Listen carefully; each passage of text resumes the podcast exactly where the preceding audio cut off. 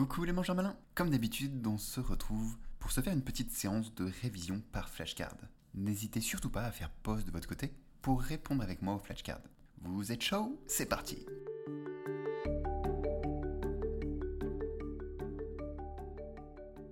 C'est quoi une allergie croisée?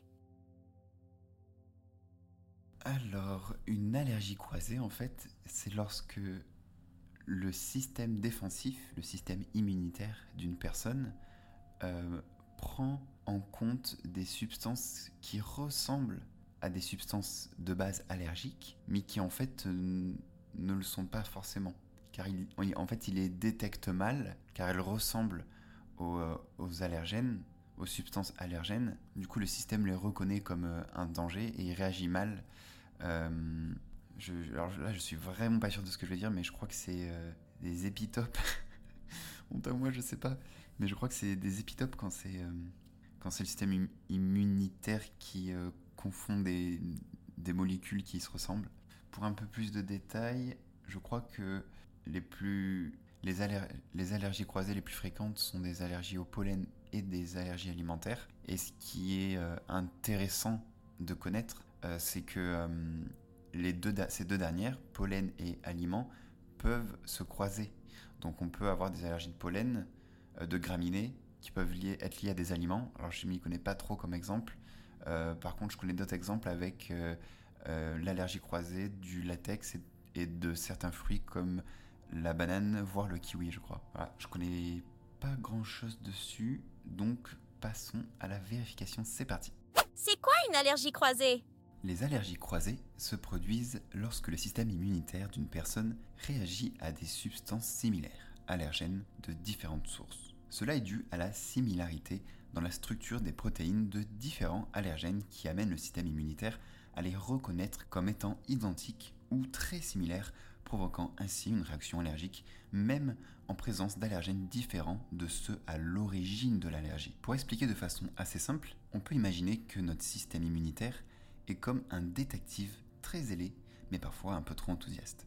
Lorsqu'il rencontre un allergène pour la première fois, disons le pollen de boulot, il prend note de ses caractéristiques spécifiques et se prépare à attaquer toute substance similaire à l'avenir. Si cet allergène ressemble à une protéine présente dans un aliment, comme les pommes, notre système immunitaire peut se tromper et attaquer cet aliment, pensant qu'il s'agit du même criminel allergène, même si est en réalité inoffensif. C'est le concept même de l'allergie croisée. Les allergies croisées sont courantes entre certains aliments et pollen. Par exemple, les personnes allergiques au pollen de bouleau peuvent également réagir à des aliments comme les pommes, les cerises, les pêches, les amandes et les carottes, qui est un phénomène connu sous le nom de syndrome pollen-aliment. Ok, ça part en flashcard direct. Et aussi, une allergie au latex peut être associée à des réactions à certains aliments comme les bananes, les avocats, les kiwis et voire même les châtaignes. Ces réactions sont dues à la reconnaissance par le système immunitaire de motifs moléculaires similaires, épitopes, mhm.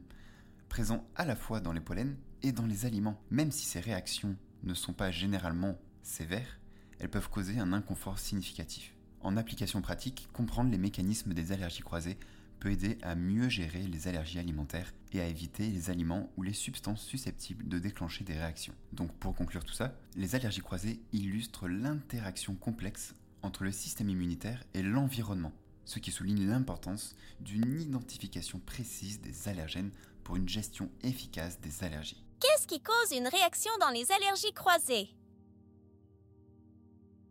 Alors ce qui cause la réaction dans les allergies croisées, ben, je dirais c'est la non-reconnaissance ou non-différenciation euh, du vrai allergène.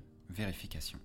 Les allergies croisées sont causées par la réaction du système immunitaire à des protéines similaires présentes dans différents aliments ou substances.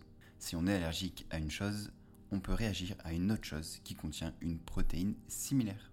Avant de terminer cet épisode, passons à la loupe l'épitope. Donc l'épitope en fait, c'est la partie spécifique d'un antigène reconnu par un anticorps. Mhm. Dans le contexte de clé-serrure, l'épitope est la serrure sur l'antigène et l'anticorps est la clé conçue pour s'y ajuster parfaitement. Si la clé, l'anticorps, correspond à la serrure, épitope, alors il y a reconnaissance C'est bien ce mot-là, reconnaissance. Et liaison permettant au système immunitaire d'intervenir. C'est justement cette reconnaissance qui permet de reconnaître la protéine ou non. En termes d'étymologie, épitope vient du grec épi, signifiant sur ou au-dessus de, et topos, signifiant lieu. Donc c'est littéralement le lieu sur l'antigène où l'anticorps se fixe. En médecine, la compréhension des épitopes est cruciale pour le développement des vaccins et de thérapies ciblées. En identifiant les bons épitopes, les scientifiques peuvent concevoir des vaccins qui présentent ces épitopes au système immunitaire, l'entraînant à reconnaître et à combattre efficacement les pathogènes. Donc pour conclure tout ça, l'épitope est une petite région d'un antigène qui joue un rôle clé dans la reconnaissance immunitaire agissant comme le point de contact essentiel pour l'interaction antigène-anticorps. Cette reconnaissance est fondamentale dans la réponse immunitaire et la conception de stratégies thérapeutiques ciblées. Mais vous inquiétez pas, on aura ce sujet comme flashcard très prochainement. Terminé pour aujourd'hui. Si vous êtes resté jusqu'à la fin, félicitations. Restez motivés et je vous dis à demain pour une prochaine révision. Ciao ciao